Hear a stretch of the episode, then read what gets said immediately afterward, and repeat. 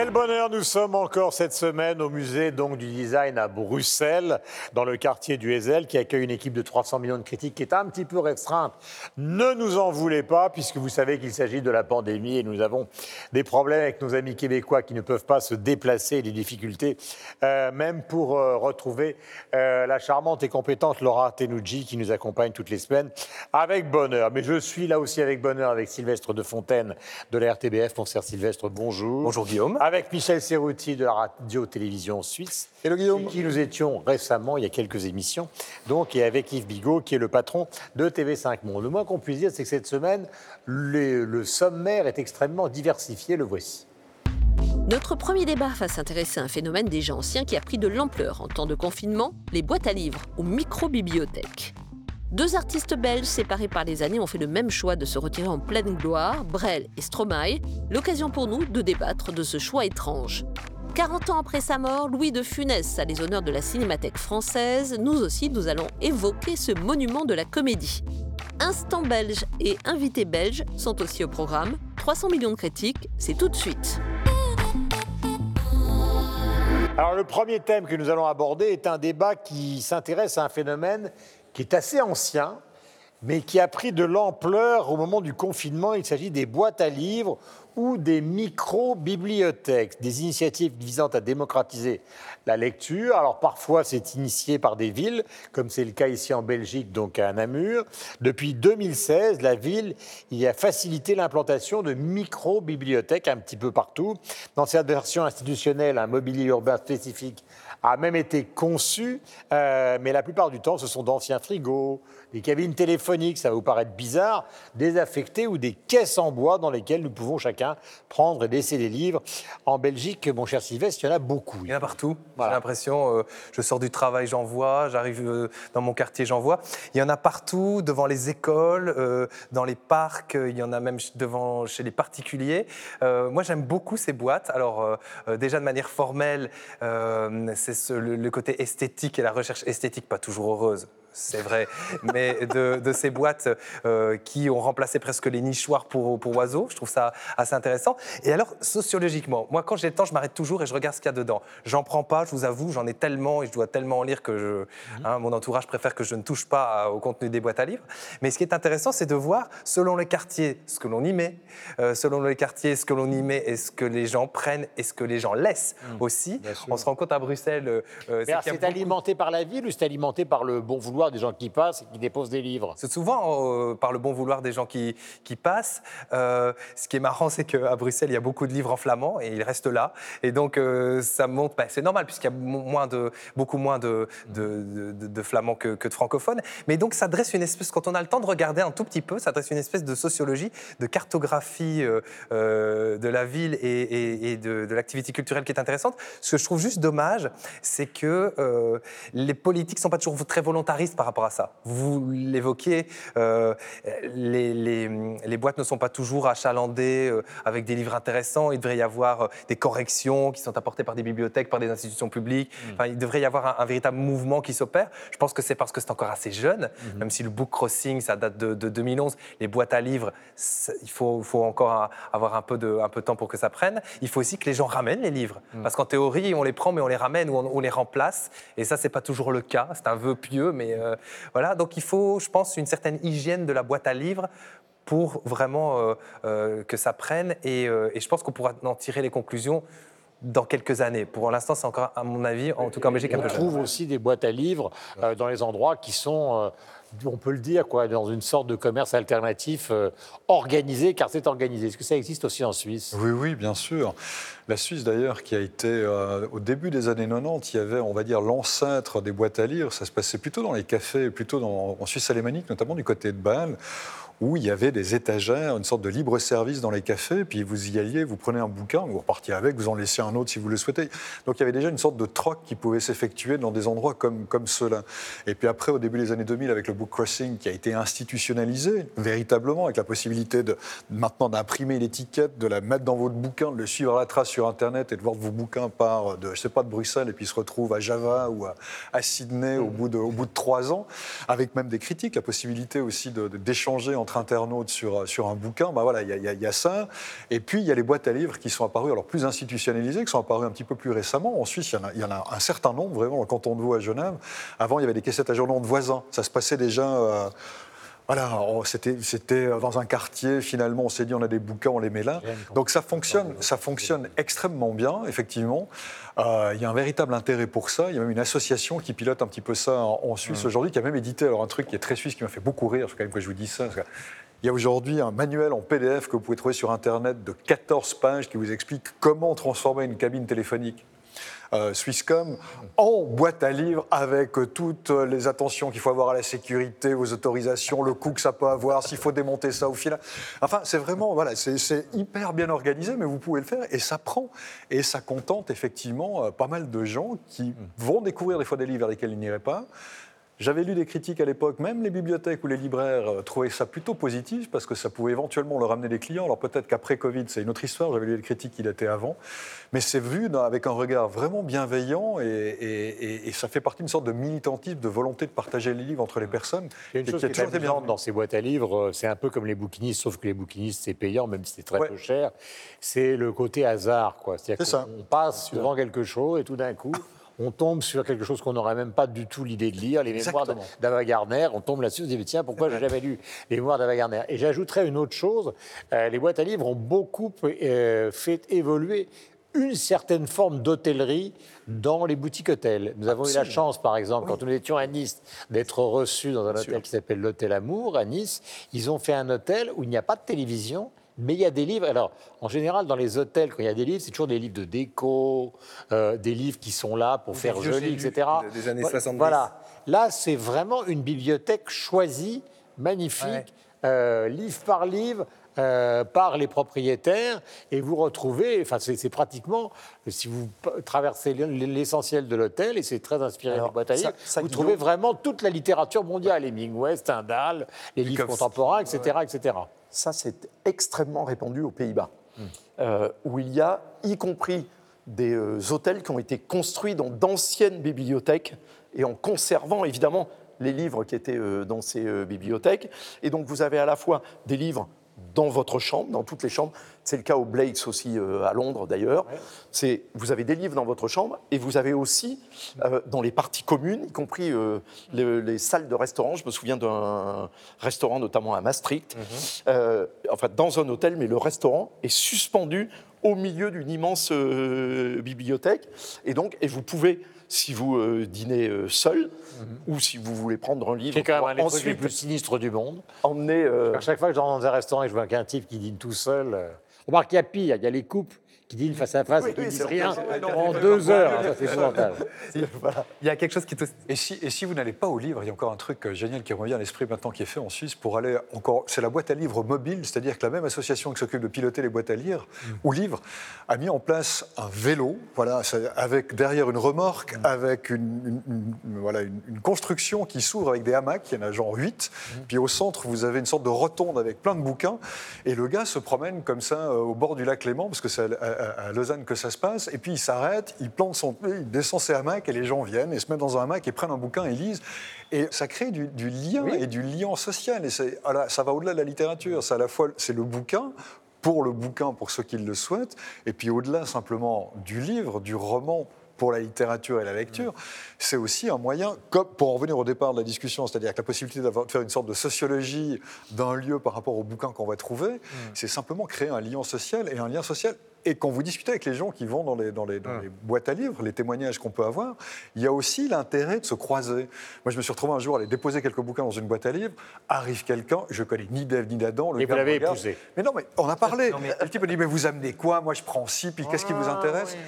bah, Ça n'arriverait jamais, sinon. C'est le genre de truc qui n'arriverait pas en principe. On parle parfois ici du côté euh, euh, un peu inaccessible de la culture. Certaines personnes disent Moi, j'ai peur d'aller au théâtre parce que c'est un lieu qui ne me correspond pas. Il ne faut pas minimiser le fait qu'il y a des gens qui n'ont parfois pas accès aux livres. Mais ce que je veux dire par là, c'est que quand on voit une boîte à livres qui est entrouverte, qu'on passe dans la rue, on se dit, je le prends, je regarde, c'est ça un livre. Voilà. Et, et parfois, on, on a tendance à oublier que tout le monde n'a pas la possibilité, ne fût-ce que d'approcher un livre. Ça peut paraître dingue pour nous. Pourtant, ça ne mord pas. hein. Non, bah, oh, parfois. Euh, Stromae, Brel, Bardot et les autres, pourquoi choisir d'arrêter en pleine gloire? Alors vous me direz que c'est un sujet un peu paradoxal parce qu'au fond ce sont des décisions personnelles, mais c'est vrai qu'il existe maintenant de plus en plus de gens euh, qui décident de s'arrêter alors que on leur prétend ou on leur prévoit un avenir absolument phénoménal. Deux artistes belges séparés par les années ont fait le même choix de se retirer en pleine gloire pour des raisons évidemment totalement différentes. Brel et Stromae, l'occasion pour nous de débattre de ce choix étrange. Euh, juste après un extrait de Stromae à l'époque justement où il était en pleine gloire. Regardez, souvenir. Alors on danse.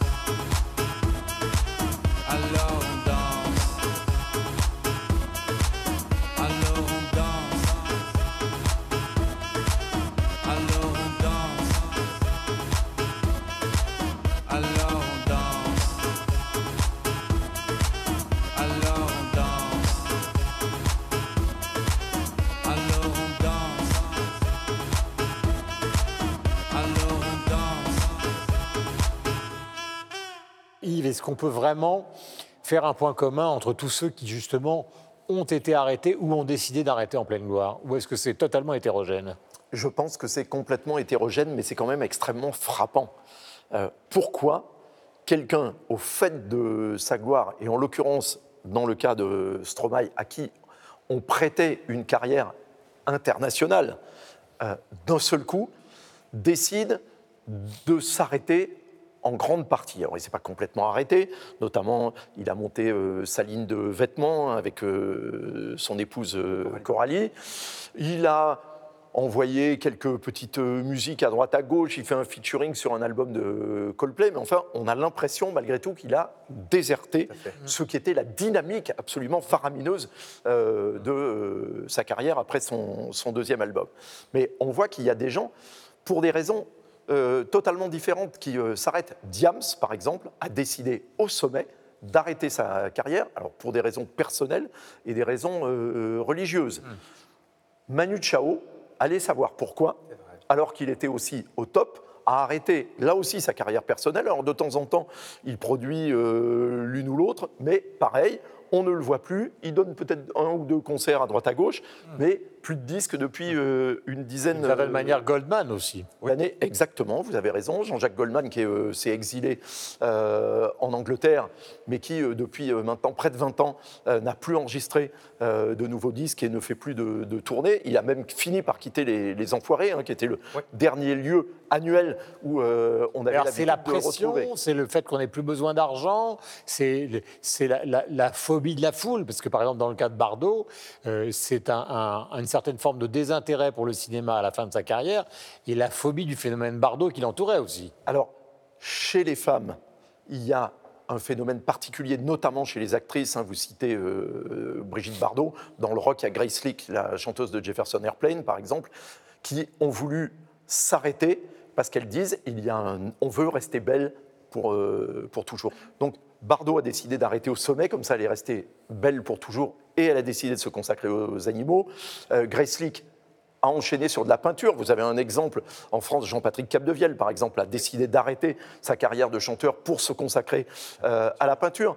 Donc vous avez des gens, Greta Garbo, euh, qu'on peut citer, elle, c'était par euh, misanthropie. Elle tenait à la solitude, c'est-à-dire elle n'aimait pas être entourée, comme c'est le cas au Ingrid cinéma, Bergman, c'était par amour, elle est tombée amoureuse de Roberto Rossellini, et du coup, du jour au lendemain, Hollywood, qui en avait fait sa déesse, Kelly aussi. euh, qui en avait fait sa déesse, l'a totalement oublié, parce que le Hollywood n'a jamais supporté qu'elle aille avec ce metteur en scène euh, italien. Vous parliez de Grace Kelly, euh, c'est aussi un arrêt brutal. Enfin, c'était la reine, c'était la, la reine d'Hollywood. Mais est-ce dans- que vous voyez, par exemple, un, un trait commun à ces gens-là? Puisqu'on a vu, Yves a raison, c'est toujours pour des raisons hétérogènes. Mais est-ce que vous voyez, par exemple, Michel, un trait commun à tout ça Le trop de succès, le... J'ai pas la réponse, je pense, parce que voilà, hétérogènes, ce sont des, ce sont des raisons qui leur sont propres. La chose qui réunit tous ces artistes, euh, d'une manière générale, qu'ils soient chanteurs, acteurs, peintres, ce que vous voulez, il y a, il y a un côté, évidemment, la sensibilité des artistes, leur, leur manière d'appréhender la vie, elle est forcément différente de monsieur, madame, tout le monde ou de la nôtre. Et donc, ce qui les amène un jour à décider qu'ils sont arrivés au bout d'un Un chemin. d'un discours, d'un chemin, d'une création. Ça peut être Rimbaud, par exemple. Pourquoi pas Rimbaud? Peut-être qu'il est effectivement arrivé après Oui, ces oui. fameuses six Lui, C'est années. l'icône absolue de ce type d'attitude. Puisqu'à 20 ans, il a plié les bagages, il a fait autre chose. Alors, bien sûr, et en littérature, J.D. Salinger ou Harper Lee. Tout à fait. Ouais. Qui était reclus. euh, oui, oui. Mais pour prendre un exemple helvète, parce qu'il n'y en a pas 15 000, je réfléchissais à ça, la seule qui me vient un petit peu à l'esprit, c'est Meret Oppenheim, qui, euh, qui n'a pas arrêté complètement, mais qui est une artiste plasticienne, photographe, écrivaine, euh, voilà, dans les années 30 surréaliste, et qui de 37 à 54 n'a plus rien fait. Vraiment une sorte de pause comme ça, où elle a, elle a pratiquement plus rien fait. Le succès, le mariage, la remise en question du discours, peut-être euh, une certaine saturation. On ne sait pas vraiment quand on lit. On a, voilà, il y a plusieurs pistes qui sont explorées. Puis finalement, en 54, elle s'est remise à bosser. Et puis elle a de nouveau eu une suite de carrière. Alors, ce n'était pas une véritable fin. Mais pourquoi est-ce que tout d'un coup, il y a un arrêt? Effectivement, vous pouvez tout mettre. On parlait l'autre, il y a, quelques émissions en arrière, on parlait des- des cuisiniers. Je pensais à ça, des grands chefs. C'est aussi une forme d'art, hein, évidemment, la cuisine qu'ils mettent en avant. On parlait de Didier de Courten, euh, l'étoilé, le double étoilé suisse. Lui, véritablement, quand il, quand il, euh, il s'explique, il dit Moi, je veux changer de vie. C'est même pas que j'étais fatigué, c'est même pas qu'il y avait un trop-plein, c'est que tout d'un coup, je me suis dit Mais j'aimerais vivre simplement désormais autrement, en continuant à faire de la cuisine, mais de manière extrêmement différente. Donc, je- je sais, il y a une façon d'appréhender le monde qui est forcément différente pour les artistes et les raisons qui les amènent à tout d'un coup changer de vie, elles sont difficilement rationalisables et, à mon sens, explicables. Je n'ai pas, la- j'ai pas la solution. Voilà, il y avait des gens, par exemple, Isabelle nous parlait dans l'oreillette de Jacques Dutronc, mais on sait très bien que le problème de Dutronc, euh, pour ceux qui connaissent la musique, c'est qu'il a fait que des tubes avec son parolier Lanzmann, et que le jour où lui et Lanzmann ne s'entendaient plus, contrairement à Taupin et Elton John, les disques de Dutronc, c'était plus du tout la même chose. Euh, ça n'avait plus aucun rapport, donc du coup, sans Lanzmann, Dutronc est allé en Corse avec ses copains, euh, gérer un patrimoine, revenir avec Johnny Hallyday et les vieilles canailles, mais il n'avait plus de double. Euh, ça a été le cas, par exemple, vous connaissez ça, entre Simon et Garfunkel. C'est-à-dire qu'à un moment, euh, ça a été la brouille, Ouais. donc ça a été forcément l'arrêt, d'une certaine manière. Alors, pas pour Paul Simon, parce que c'est Oui. lui qui écrivait, justement. Non, lui a continué par rapport Un peu à, comme les frères Gallagher dans Oasis, c'est pareil. Ouais. Garfunkel. Ouais, ouais. Alors, Isabelle me dit il y en a qui existent, qui arrêtent et qui reviennent. MC Solar, et il a arrêté, mais il est revenu. euh, Alors, il a arrêté, lui, pour des raisons contractuelles de, voilà, de, de- de brouille et de procès avec sa maison les de disques. inconnus avec leur producteur, Ouais. Qui ont Ouais. arrêté pendant des années. Bien sûr, mais peut-être ça serait intéressant, Sylvestre, euh, que vous examiniez les cas Stromae et Jacques Brel. Qui sont, euh, vous disiez qu'ils sont différents en préambule. Moi, je pense qu'ils sont similaires. En tout cas, il y a des similarités entre eux. Ce qui est, ce qui est dingue, c'est de se dire que l'un a quitté en 66 et l'autre en 2016, à 50 ans d'écart. Euh, cette espèce de trajectoire un peu parallèle. D'ailleurs, chaque fois que Stromae donnait des interviews, on lui disait Vous êtes le nouveau Brel, vous êtes le nouveau Brel. Il est quand même nouveau Brel. particulièrement exaspérant. C'était exaspérant et exagéré parce qu'effectivement, il y avait un talent d'écriture, un talent d'incarnation des chansons, mais ça se limitait à ça. Euh, Brel est parti parce que euh, il a, euh, il a eu une carrière de 15 ans, 9 ans de succès. Il faisait parfois deux concerts par jour. Donc lui, vous le disiez, il était rincé. Je crois qu'il était euh, au. Il a voulu vivre. Il, disait. voulait vivre. Et ce qui est intéressant, c'est que je- je- j'avais lu en, en son temps, et j'ai relu cette phrase où il disait J'ai eu un jour eu un déclic, je me suis rendu compte que j'avais doublé un, un refrain dans une chanson. Je l'ai répété deux fois pendant le concert, je me suis dit Là, c'est trop, là. Les gens, et les gens m'ont applaudi quand même, c'est ça. Et les gens m'ont applaudi quand même. Donc j'ai dit Je peux plus être cet imposteur-là. Donc lui, je pense qu'il est, il est arrivé au bout de quelque chose. Il a vécu ensuite, il a fait des films, il a piloté des avions, euh, il a fait des ciné-clubs dans son île euh, euh, aux Maldives. Effectivement, il est revenu avec un dernier disque, mais il n'est plus jamais monté sur scène. Stromae, je vous avouerai, euh, oui, il, oui, effectivement, il a eu un succès énorme. Personne ne sait s'il remontera un jour sur scène, personne ne sait si un jour il Mais dans le cas de. Brel, il y a eu la maladie quand il était aux Marquises. Oui, mais pas au début. Et- mais Mais- mais est-ce que Stromae, c'est pas un peu lié aussi à ça? Parce qu'il a eu quand même de grosses angoisses après une tournée américaine phénoménale. On a- Quand même qu'il a fait le Madison Square Garden. Il a fait le Madison. Square Garden, tout à Voilà, fait. et, après, il est allé donc chez lui, enfin chez lui, dans, Il a pris de la, de, de- un médicament contre le En l'Ariam, Afrique. l'Ariam, voilà. Voilà. Et c'est c'est ce qui a précipité sans doute euh, l'arrêt. Mais euh, bien avant ça, il disait qu'il allait faire une pause. Angèle, d'ailleurs, un petite parenthèse, dit déjà je vais faire une pause euh, parce que euh, effectivement, elle pourrait euh, euh, aller Il y en a- partout. il y en a tellement dont on aimerait qu'il fasse une pause. Par là, et et que- vous pensez qu'il a une chance, qu'il est envisageable qu'il revienne ou non? Je pense Vous qui vivez avec mais lui. je pense qu'il a... a été mon voisin pendant longtemps. Ben voilà, mais euh, mais, euh, non, je pense qu'il a le- la, la- la capacité de revenir. On l'a vu, il a écrit pour Orelsan, ça a été un tube. Il a écrit euh, pour Coldplay, ça l'a été aussi. Je pense qu'il a effectivement la capacité de revenir. Maintenant, encore faut-il avoir l'envie de revenir. Euh, l'envie d'avoir envie, comme disait Johnny, mais euh, c'est un peu ça, c'est de se Comme dire... disait euh, Goldman pour Johnny. voilà. Donc à un moment donné, euh, je pense que il faut avoir envie de retourner dans ce système-là, de, de, re- de ressauter dans, dans le dans, dans l'eau alors que ben ça a été compliqué d'en sortir parce que. Alors, il y, a- voilà. il y a un cas justement qu'on n'a pas évoqué jusqu'à présent, c'est ceux qui se disent Waouh, j'ai survécu à ce, voilà, à, à ce cycle absolument dément, je suis très riche, je m'arrête. euh, parce qu'il ne faut pas faire le tour de piste supplémentaire. L'exemple, c'est John Deacon, par exemple, le bassiste de Queen, qui n'est pas n'importe quel membre de Queen. hein. C'est lui notamment qui a écrit Another One Bites the Dust. hein. Donc en plus des royautés faramineuses, il y a les droits d'auteur. Il est milliardaire. Il a immigré euh, aux États-Unis et on n'entend plus jamais parler de lui. Une fois par an, il participe aux réunions pour euh, savoir ce qui va se passer euh, avec le groupe et donc quels vont être ses revenus. Mais on n'entend plus parler de lui. Il n'a plus jamais remis les pieds sur scène. Donc vous voyez, il y a voilà, il y a un peu tous les cas de figure, mais c'est quand même fascinant parce que c'est une machine qui est tellement attractive. Et, tellement, et on a l'impression que c'est une telle drogue, justement.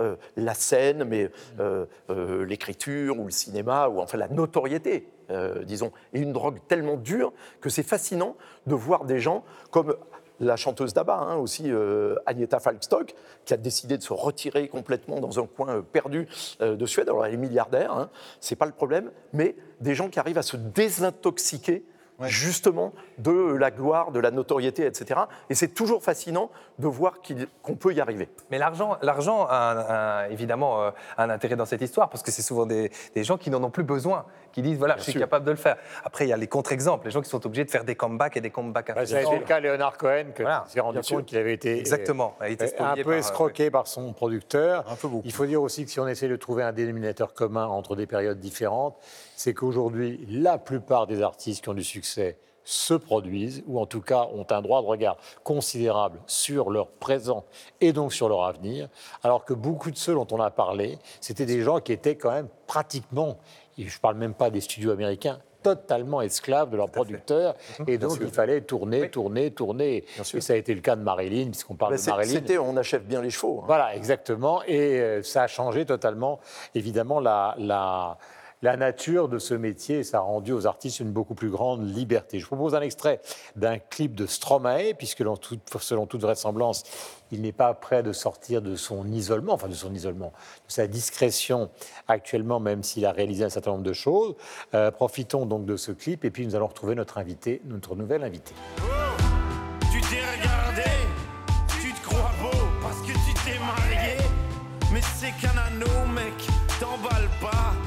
Va te larguer comme elles le font chaque fois. Et puis l'autre fille, tu lui en as parlé. Si tu veux, je lui dis, comme ça c'est réglé. Et au petit aussi, enfin si vous en avez. Attends 3 ans, 7 ans, et là vous verrez si c'est formidable.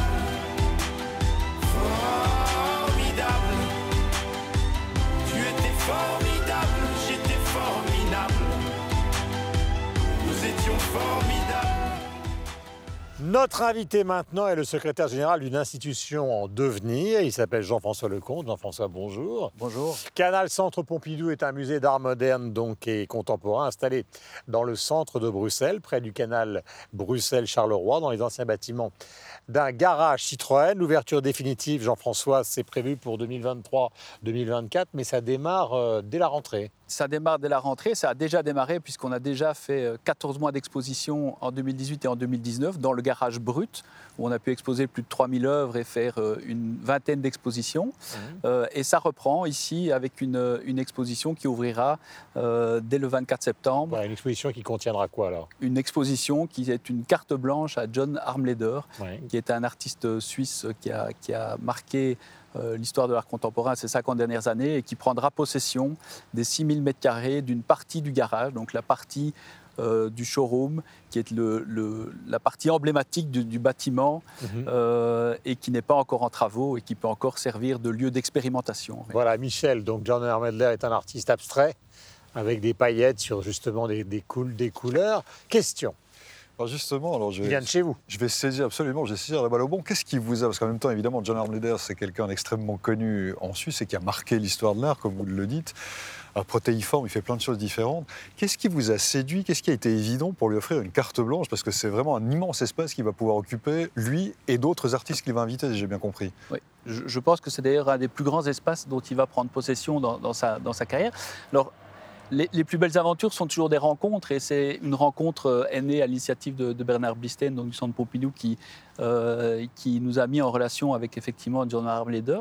Et euh, sa démarche nous a profondément intéressés parce qu'effectivement, c'est un artiste protéiforme, vous l'avez dit, qui s'essaye à toutes sortes de disciplines et l'ADN de, de Canal Centre Pompidou est vraiment d'être un lieu pluridisciplinaire.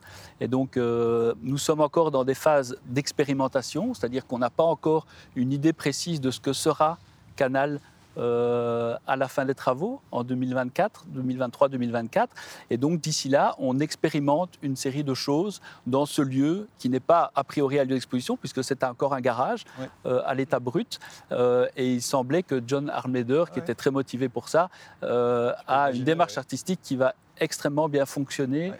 euh, à la fois pour présenter ses propres œuvres, et il va recréer là toute une série d'œuvres iconiques qu'il a déjà euh, euh, pu exposer ailleurs, mais dans des dimensions tout à fait, tout à fait particulières, puisque les espaces qu'on a permettent, de, de- permettent ça. Et puis, il va évidemment inviter une série d'amis et, et- et tous les artistes avec la- lesquels il a fait un compagnonnage pendant, pendant sa longue carrière, puisqu'il dit souvent que euh, exposer ses propres œuvres ou exposer celles euh, d'autres fait partie exactement de la même Absolument. démarche. Et donc, nous aurons euh, des dizaines, et voire des centaines d'invités aussi durant euh, ces sept mois d'exposition. Bah, c'est passionnant. C'est un peu ce qu'avait fait Hugo Rondinone au Palais de Tokyo à Paris, euh, au tout départ du Palais de Tokyo, quand tout était brut de, de chez brut. Il y avait à la fois Rondinone et beaucoup de gens donc, de son entourage. Question, Sylvestre. Ça s'appelle euh, Canal Centre Pompidou. Euh, moi, je me posais simplement la question de savoir si c'est un excès de langage, si c'est une succursale du Centre Pompidou, si c'est le Centre Pompidou qui se déplace. Quel est le- le- l'exact rapport que vous entretenez avec le, le Centre Georges Pompidou à Paris? Alors, vous l'avez bien dit, c'est Canal Centre Pompidou. C'est pas Centre Pompidou Bruxelles comme on a euh, un Centre Pompidou Metz depuis 2010, Centre Pompidou Malaga depuis 2015 ou, Shanghai depuis 2019. Donc c'est pas euh, de ça qu'il est question. Donc c'est euh, un partenariat qui a une, durée de vie limitée de 10 ans. durant laquelle, effectivement, on peut se nourrir d'une échange- d'un échange d'expériences. Le Centre Pompidou, évidemment, nous, aide à, créer l'identité de ce lieu. Il y a plein de, de similitudes entre l'histoire euh, du Centre Pompidou et, et- et ce projet Canal. Euh, donc c'est un, un partenariat qui s'est euh, imposé assez naturellement une fois qu'on a constaté en réalité, puisqu'il faut quand même faire un peu euh, d'histoire, qu'il était compliqué pour des raisons institutionnelles dans lesquelles je ne vais pas rentrer, mais que vous connaissez bien, euh, de faire un, un projet belgo-belge. Et donc, à partir du moment où on cherchait un partenaire international, euh, le centre s'est très vite imposé. Euh, et ça nous permet par ailleurs de, de pouvoir puiser dans une collection qui est quand même euh, une des plus belles collections au monde euh, d'art moderne et contemporain, 120 000 œuvres, dont à peu près 10 à 15 sont montrées au grand public. Oui, c'est vrai, le reste est totalement dans les, enfin pas dans les caves, mais dans les, dans, dans les réserves, et on ne les voit pratiquement jamais. C'est évidemment un intérêt fondamental pour vous de pouvoir les sortir Voilà. et de les associer à vos travaux et à vos envies. Est-ce que ça veut dire, alors question, est-ce qu'il y aura une partie justement, non pas collection permanente, mais des œuvres, que là vous parliez d'Armadler par exemple, donc vous avez une, une, une reprise de l'ensemble de, de- de l'environnement par Armadler, Et des nouvelles créations. oui. voilà, et les nouvelles créations, bien évidemment. Mais est-ce que par moment, il pourrait y avoir euh, une, une sorte de collection permanente, plus les interventions, plus Alors- les expositions? L'idée est effectivement de bien Canal euh, Centre Pompidou, ça sera, c'est un musée, donc on, on veut évidemment travailler sur du patrimoine, donc sur la constitution d'une collection. Euh, donc ça, ça, ça se fera évidemment euh, de manière progressive, mais donc il s'agit bien de constituer une collection euh, pour pouvoir effectivement garder une trace de ce patrimoine artistique, culturel et de toute la vitalité artistique qui se trouve à Bruxelles aujourd'hui. Donc ça c'est bien, c'est bien cette Donc idée-là. collection, vous constituez, j'en pense à partir de maintenant? Oui, elle est déjà en train d'être constituée puisque chaque année, il y a des budgets qui sont alloués pour permettre à des artistes émergents de créer des œuvres qui rentrent dans notre collection et qui sont choisies par un jury. Question, Sylvestre. Est-ce que ça veut dire, si on pousse un peu plus loin, qu'il pourrait s'appeler un jour Canal euh, Guggenheim?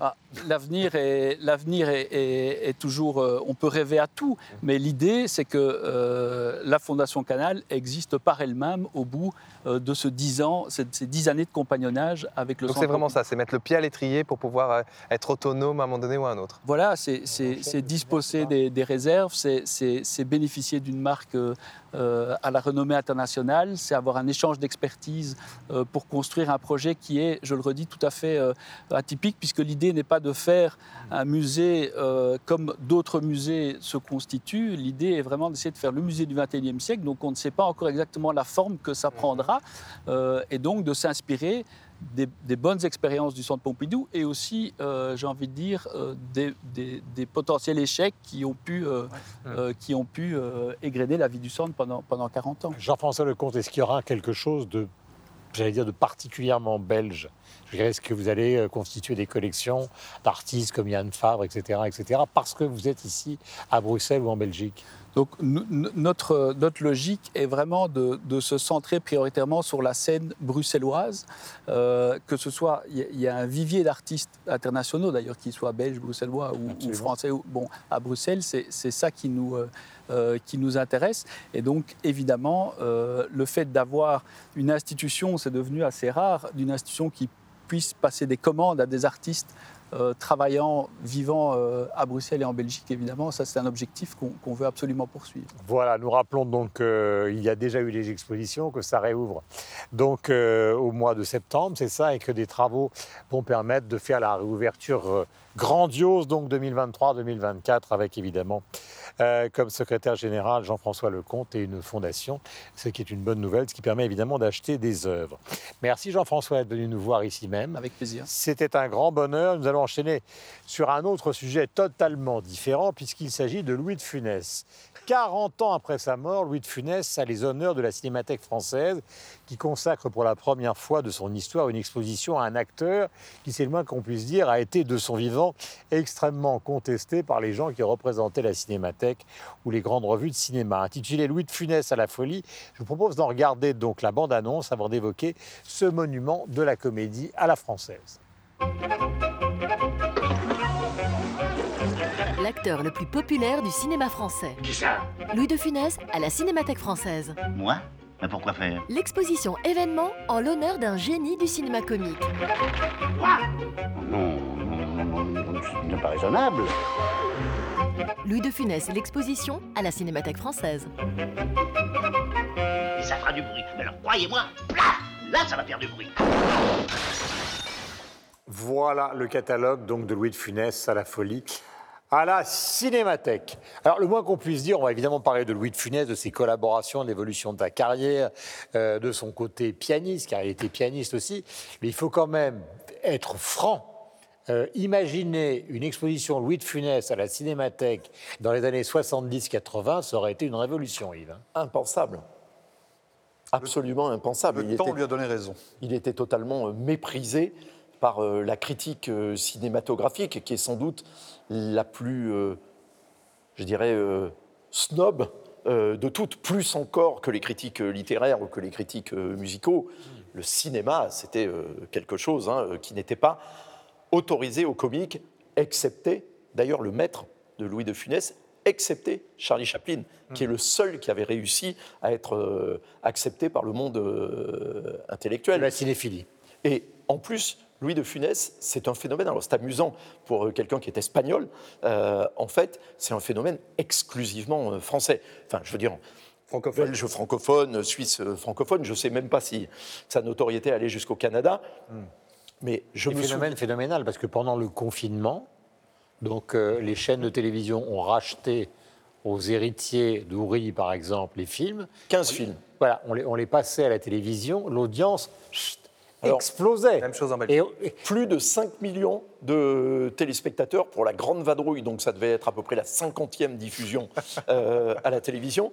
ça marche et toujours. euh, et, euh, marche plus toujours. encore pour la folie des, des grandeurs qui a frôlé les, euh, les 6 millions. Hmm. Donc effectivement, c'est un phénomène familial et français, je dirais presque consubstantiel de, de- de l'esprit français, et purement français. Parce que je me souviens, dans les années euh, 70, euh, j'avais un collègue du Herald Tribune qui était venu me voir un jour en disant But who is this Louis de Funes? Euh, dont tout le monde me parle. Et évidemment, il n'avait pas la moindre idée de qui c'était, mais il voyait des affiches sur les Champs-Élysées, absolument partout pour la sortie d'un nouveau film, donc de Louis de Funès. Mais donc, il a quelque chose de fondamentalement et purement euh, français dans son burlesque, Alors, qui pourtant lui vient presque plus d'une certaine façon de Buster Keaton et de Charlie Chaplin que d'une tradition française. Les mimes américains. Alors, il y a, il y a des choses, pour, essayer de serrer les choses. Euh, un, ce que tu dis est juste. Deuxièmement, Louis de Funès, étant donné son physique, a pendant longtemps tourné dans des dizaines de films où il était totalement. C'était le, c'était le passager de la pluie, c'est-à-dire que personne ne le voyait. Mais tout d'un coup, quelque chose s'est mis en marche. Tout à l'heure, je parlais de Ni vu ni connu, où il joue un pêcheur au bord d'une sorte de rivière et il fait avec le pied, et à chaque fois il attrape un poisson avec les autres. Et là, tout d'un coup, les gens se sont rendus compte qu'il existait chez ce personnage, qui par ailleurs avait été pianiste de jazz, un pouvoir comique phénoménal en ne faisant rien, parce que là, il s'agissait de taper du pied et de tirer Le timing. le timing, Et c'est là que le fait qu'il soit musicien C'est ça, ouais. intervient justement, comme Chaplin. Le sens du rythme. le sens du... Et c'est la traversée de Paris, hein, c'est la fameuse scène de la traversée de Paris en 56 que Tanlara, quand il partage l'affiche avec Gabin et Bourville, il est 7 minutes, c'est la première fois qu'il est à l'antenne, enfin à l'antenne, la première fois qu'il est À l'écran. à l'écran aussi longtemps, parce que sinon il avait des rôles de quelques dizaines de secondes, des seconds rôles, et là, véritablement, ça a été... Il avait 40 ans à ce moment-là, c'était déjà relativement tard, mais c'est là où euh, sa carrière a commencé à prendre une dimension. qui était assez fréquent chez les acteurs français de l'époque. hein. Regardez Noiret, par exemple. Avant 40 ans, il était albardier euh, euh, dans la troupe de Jean Villard. Personne ne le connaissait et tout d'un coup, il est devenu une superstar du cinéma français. Donc on a souvent fabriqué aussi, nous, ce genre de personnages. C'est-à-dire des gens qui démarrent sur le tard complètement. Et puis alors, on arrive à la deuxième grande période, qui est une sorte de, de réunion magique à la française, à la francophone, vous avez bien détaillé, c'est-à-dire à la fois Bourville, De Funès, Houry. Euh, et, et là, ça, ça nous amène aux films dont on vient de parler, qui sont des films qui ont un pouvoir sur les familles dans l'espace francophone absolument phénoménal. Vous avez cité La Grande Vadrouille, Le Cornio, La Folie des Grandeurs, Les. Rabbi Jacob. Les gendarmes de Saint-Tropez. Oui, mais là, c'est pas Houry. Non, mais, c'est- mais, mais c'est, c'est ça qui en fait Ouais. la superstar euh, qu'il devient. C'est à partir du gendarme de Saint-Tropez.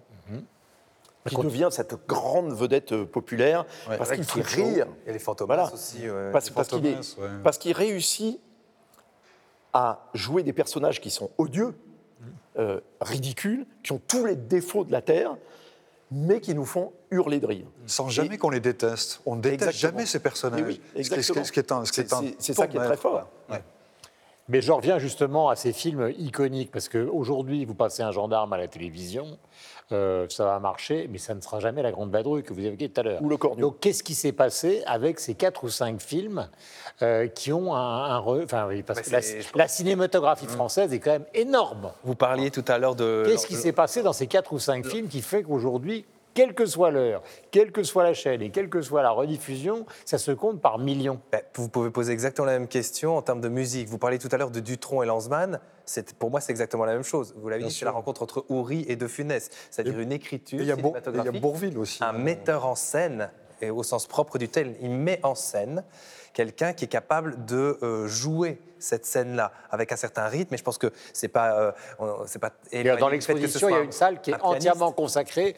Dans l'exposition, une salle qui est entièrement consacrée au rapport entre Houry Voilà, et De ça Funès. s'appelle un effet de synergie euh, en, en- en science, c'est-à-dire 1 plus 1 égale 3. Mm. Euh, donc c'est vraiment ça, c'est deux personnes qui, euh, s'il avait travaillé, si Houry avait travaillé avec un autre euh, acteur, ça n'aurait pas été comme ça. Si De Funès avait travaillé avec un autre réalisateur, ça n'aurait pas été comme ça. Mais les deux ensemble donnent une espèce de force de frappe. D'ailleurs, vous l'avez dit, il y a une espèce de d'air doré des films euh, De Funès plus Bourville. Mm. Mais je pense que c'est ça, c'est vraiment la rencontre entre Plus Daniel Thompson pour les dialogues, car Voilà, les dialogues, ils ont c'est fait deux- évidemment un carton phénoménal. Et puis encore, pour un certain nombre de films, pas tous, mais en tout cas pour Le Cornio, pour La Grande Vadrouille, voire pour La Folie des Grandeurs, il y a l'autre grand rôle. En l'occurrence, il y a deux fois Bourville dans les premiers. Il y a Montand qui a remplacé Bourville, ça doit être Bourville, hein, Bourville, mais qui était décédé entre-temps. Et il y a ce côté. Il y a la bru dans les gendarmes. Il y a aussi donc sa, cap- sa capacité à toujours jouer l'anti d'un- autre. C'est-à-dire Pourquoi de, de- de- de toujours être dans un binôme. Pourquoi est-ce qu'il nous est moins insupportable, entre guillemets? C'est parce qu'on a Bourville qui représente une sorte de clown un peu blanc comme ça. Et le qui- benet. Qui est- voilà.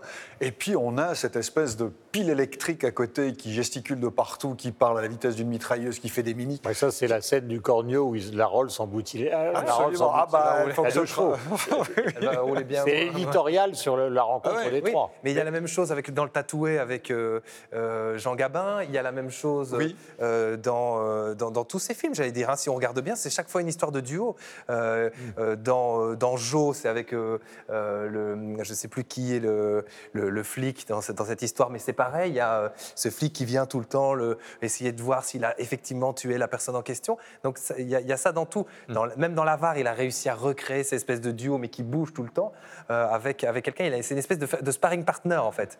Euh, Alors, grande question maintenant, puisque euh, on se souvient pour les plus anciens qu'à un moment, la critique cinéma n'a pas, simplement contesté d'une certaine manière l'existence de, de, mais ils ont manifesté dans une sorte de, volonté de boycott des films, euh, notamment à l'occasion d'un film de Demi qui, lui, concentrait toutes les qualités euh, voulues par la cinéphilie de l'époque euh, contre un film de Louis de Funès. Comment se fait-il qu'on soit passé de cette hostilité quand même grave, même des historiens du cinéma, hein, comme Jean Tullard, par exemple, qui ont eu des mots très très durs sur Houry ou même parfois de Funès, à ça, c'est-à-dire au fond euh, la cinémathèque d'aujourd'hui qui reconnaît que de Funès est le plus grand comique français. C'est une question de génération.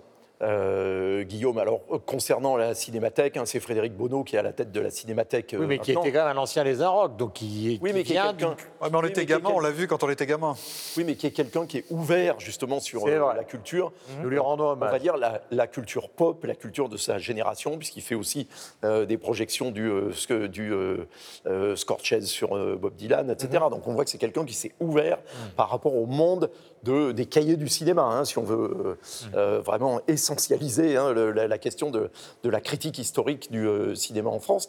Et puis il y a aussi que toute une nouvelle génération, et à commencer par euh, les rappeurs et euh, par la, la diversité française, qui a adopté Louis de Funès comme étant une icône absolument extraordinaire. Alors, ce qui pourrait paraître inattendu, on va dire, parce que en dehors du fait qu'il était lui-même un immigré, on ne voit pas euh, euh, quel est le truc. C'est juste que le mec les fait marrer, quoi. C'est qu'il a un ça- comique absolument irrésistible, et puis surtout, il a un côté gangsta. Oui, oui, parce qu'il est, parce que, oui, oui, parce qu'il est toujours en train, c'est un roublard, c'est un rusé, c'est- un malin, c'est un- toujours un voleur.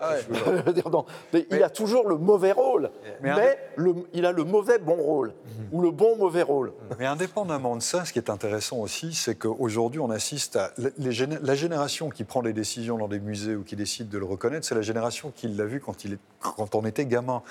Et on peut avoir que pour la majorité des gens, il n'y a qu'à regarder le nombre de millions de téléspectateurs que des films de, de, de Funès attirent devant le petit écran. Il n'y a pas besoin d'avoir eu euh, 20 ans euh, dans les années 60 quand les films sortaient. On a forcément une tendresse pour un type comme de Funès. Il nous a fait rire, il a bercé euh, les films qu'on regardait quand on était gamin.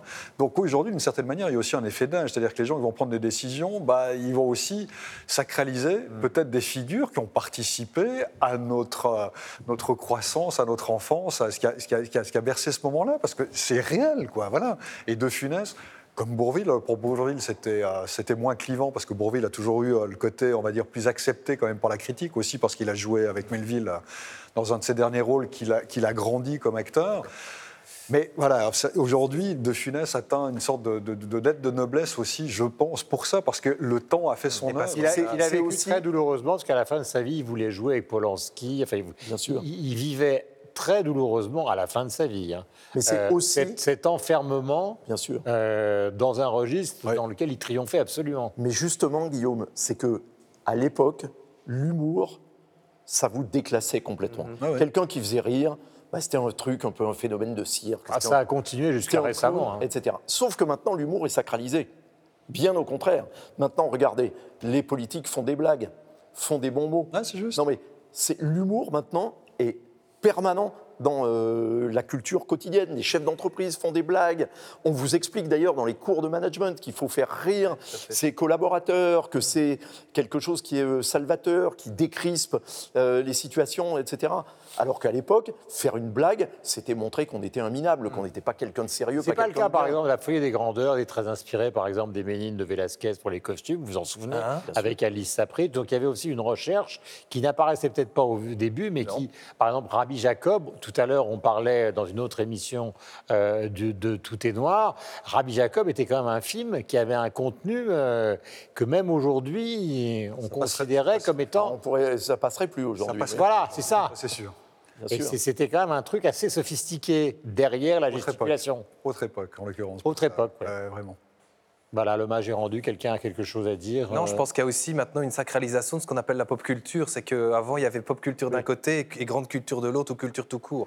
Et Ouais. que maintenant, il y a une espèce de rencontre. On sacralise des retours vers le futur ou euh, où, Ouais, où on parle des. Goonies, des Gremlins, etc. Parce que c'est une question de génération. Question de Mais tout ça commence à s'intégrer. Les films de Spielberg commencent à rejoindre la grande culture, alors qu'avant, on disait, oh là là, Spielberg. Non, mais- Les livres de Stephen King, c'est la même chose. On disait, mon Dieu, Stephen King, c'est pas de la littérature. Maintenant, qui, qui oserait dire que Stephen King, c'est pas de la littérature Donc tout comme ça participe à euh, ce qui soit, euh, qui- à ce qui soit, euh, ce qu'il ait un retour en grâce, ou en tout cas qui- qu'il acquiert enfin la place qu'il devait avoir. Mais dans le contexte un peu euh, triangle parisien, euh, cahier du cinéma, euh, euh, enfin euh, Libération, Saint-Germain, etc. C'était compliqué. Aujourd'hui, tout ça a volé en Oui, éclats. alors qu'il avait déjà cette sacralisation auprès de la population de son vivant et quand les films sont sortis, puisque pendant très longtemps, La Grande Vadrouille, c'est quoi 17 millions. C'était sept- 17 millions. 17 millions d'entrées. Record absolu, record. ça a duré pendant des années et des années. Jusqu'aux Intouchables. hein. Je crois que c'est Intouchable désormais qui a le record d'entrée, mais Ouais, jusqu'à Intouchable. je ne sais plus lequel des deux est passé Euh, devant, puis après il y a eu Bref, c'est- ça, ça a la barre des décennies. 20 millions. Ah, pour finir cette émission, chacun d'entre vous peut me proposer. Alors je rappelle et je remontre évidemment ce catalogue. Il faut quand même ne pas oublier que tout ça a été fait sous la direction d'Alain Kruger, qui connaît bien le cinéma, parce qu'il a lui-même d'ailleurs été le producteur de l'émission sur Canal+, Le Cercle, donc où on défend un cinéma plutôt, euh, disons, euh, dans la tradition des cahiers du cinéma. Bah, c'est lui qui a fait ce très beau livre donc sur Louis de Funès, avec une salle consacrée entre les rapports entre Funès- de Funès et Houry. Et si vous Ah. n'avez pas l'occasion d'aller à la Cinémathèque pour voir l'exposition, le livre, le, le catalogue, il est incroyable. Il y a des photos dedans. C'est une somme, mais absolument incroyable. Vous avez quelque chose à vous nous dire sur vos toilettes ou pas du tout? Non, Bah, écoutez, je m'y mets très bien. Comme ça, je pourrais lire un chapitre chaque fois que j'y vais. Alors, votre compte Instagram? Eh ben, mon compte Instagram, c'est Bibliothèque sans frontières. Ah, j'ai eu très. Bibliothèque sans frontières, c'est une association euh, qui, comme son nom l'indique, euh, essaye de populariser le livre auprès euh, des populations euh, qui sont fragilisées. Euh, Il y a des programmes comme ça partout dans le monde et il y en a trois euh, en Belgique qui sont axés sur le livre, mais pas que, aussi euh, sur la transition numérique euh, des plus âgés et euh, sur euh, la volonté de gommer la frontière numérique qu'il peut y avoir entre les générations. Regardez comme il me regarde avec un air insistant. La transition numérique chez les plus âgés. Non, vous voyez ce que vous avez envie de voir dans mon regard. voilà. Yves, Euh, le site de la Cinémathèque de Bruxelles, si euh, vous voulez voir euh, l'histoire du cinéma belge, avec beaucoup, beaucoup de films en accès direct, beaucoup de bah, les grands films en en noir et blanc comme depuis, Delvaux et les autres. depuis et puis surtout depuis un siècle, hein, les premiers films de l'histoire du cinéma belge. Site absolument remarquable et travail remarquable de préservation du cinéma par la Bon, Cinémathèque mon de cher Bruxelles. Michel, vous avez de magnifiques chaussettes. Donnez- Donnez-nous la- donnez-nous l'adresse. Vous êtes toutes- êtes- non, non, non, vous êtes, vous êtes tout en, vous êtes tout en poil aujourd'hui. Êtes- chaussettes en poil. vous êtes tout en poil. Écoutez, ce sont les miens, je ne les partage site, pas. Voilà, c'est ton comme ça. site, ton site. Un site internet et puis surtout un compte Instagram, celui de Image euh, barre du bas Vevey. Pourquoi? Parce que ben, le compte est super bien alimenté si vous aimez la photographie, notamment contemporaine. Et puis aussi un petit coup de projecteur parce que c'est un des rares festivals qui va pouvoir avoir lieu au mois de septembre, puisque c'est de la photographie au format XXL en extérieur. Donc en principe, si tout se passe bien, eh bien, le festival aura lieu et vous pouvez déjà eh bien, commencer à le voir sur les réseaux sociaux. Puisque nous sommes dans le musée du design à Bruxelles, avant de nous quitter, vous allez nous désigner, nous susurrer quel est l'objet qui, d'après vous, par exemple, mon cher Michel, symbolise le mieux les vacances. Alors, ce n'est pas un objet qui est pérenne, c'est au contraire un objet qui a tendance à disparaître avec la chaleur et puis surtout qui se mange. Quel suspense C'est beau, hein Non, Ouais. pour, pour moi, pour moi, les vacances, effectivement, c'est un souvenir de gamin, c'est les glaces à l'eau. Vous savez, les, les glaces à l'eau en forme de fusée avec la tête en chocolat. Pour moi, c'est ça, un parfum de vacances. Michel Jonas. À exactement. C'est une très jolie chanson, d'ailleurs. Ouais. Bon, bah, il a le droit. hein. Yves. C'est la voiture. Et les embouteillages. Il, Eh oui. il est très politiquement correct, le directeur de TV5 Monde. Non, mais je plaisante, parce qu'aujourd'hui, Eh oui, tout le monde sur la voiture. C'est vrai, quand on part en vacances, bah, on- en tous les cas, quand j'étais enfant, Bah, bien bah, sûr. on partait en voiture La canne à avec les pêche, parents. Voilà. le matelas. Ouais, éventuellement le canot, euh, la Ah, la valise, tente. euh, voilà. Et, et si on est allemand, les boîtes de conserve pour aller en Espagne. Donc, je récapitule, je récapépète. Nous avons la glace à l'eau, Ouais, dans une nous voiture, avons la tuture, surchauffée. et maintenant, nous abordons évidemment le moment tragique, ou plutôt trash, des souvenirs. Attention à toi. Les toilettes. Eh ben, vous savez quoi, je vais vous dire, j'ai envie de remonter un peu le niveau de cette émission. Ah, Il était temps. Voilà. Moi, je pars avec une pile de livres. oh. Parce que je n'ai pas le temps de lire tout ce que j'ai envie de lire. Non, en plus, c'est vrai. Je n'ai pas le temps de lire tout ce que j'ai envie Ouais, de lire. Et je pars souvent avec une pile de livres que je lis. Euh, et donc, j'ai un sac que j'appelle mon sac avec mes livres dedans. euh, Et je pars avec mes livres. Et c'est quoi, le club des cinq euh? Oui. Tintin, évidemment, toujours un Tintin en tant que belge. euh, Un Bob et Bobette. Ah oui. C'est comme Voilà. ça qu'il a confondu les nourritures terrestres J'allais vous dire d'autres choses. hein, dans, plein rigide avec un frigidaire. J'avais plein d'autres idées, mais je me suis dit. Allez, une petite, on a Oh, j'aurais dit, j'aurais dit, je sais pas, si j'avais, si j'avais été dans une émission de divertissement, j'aurais dit, bon, quand j'étais jeune, je partais avec des capotes, vous voyez, ce genre de trucs un peu relevés, quoi. Voilà, mais bon, c'est pas. Eh bien, moi, en bon garçon du Sud-Ouest, c'est la planche de surf. La planche de surf, c'est les vacances. Ciao et à bientôt.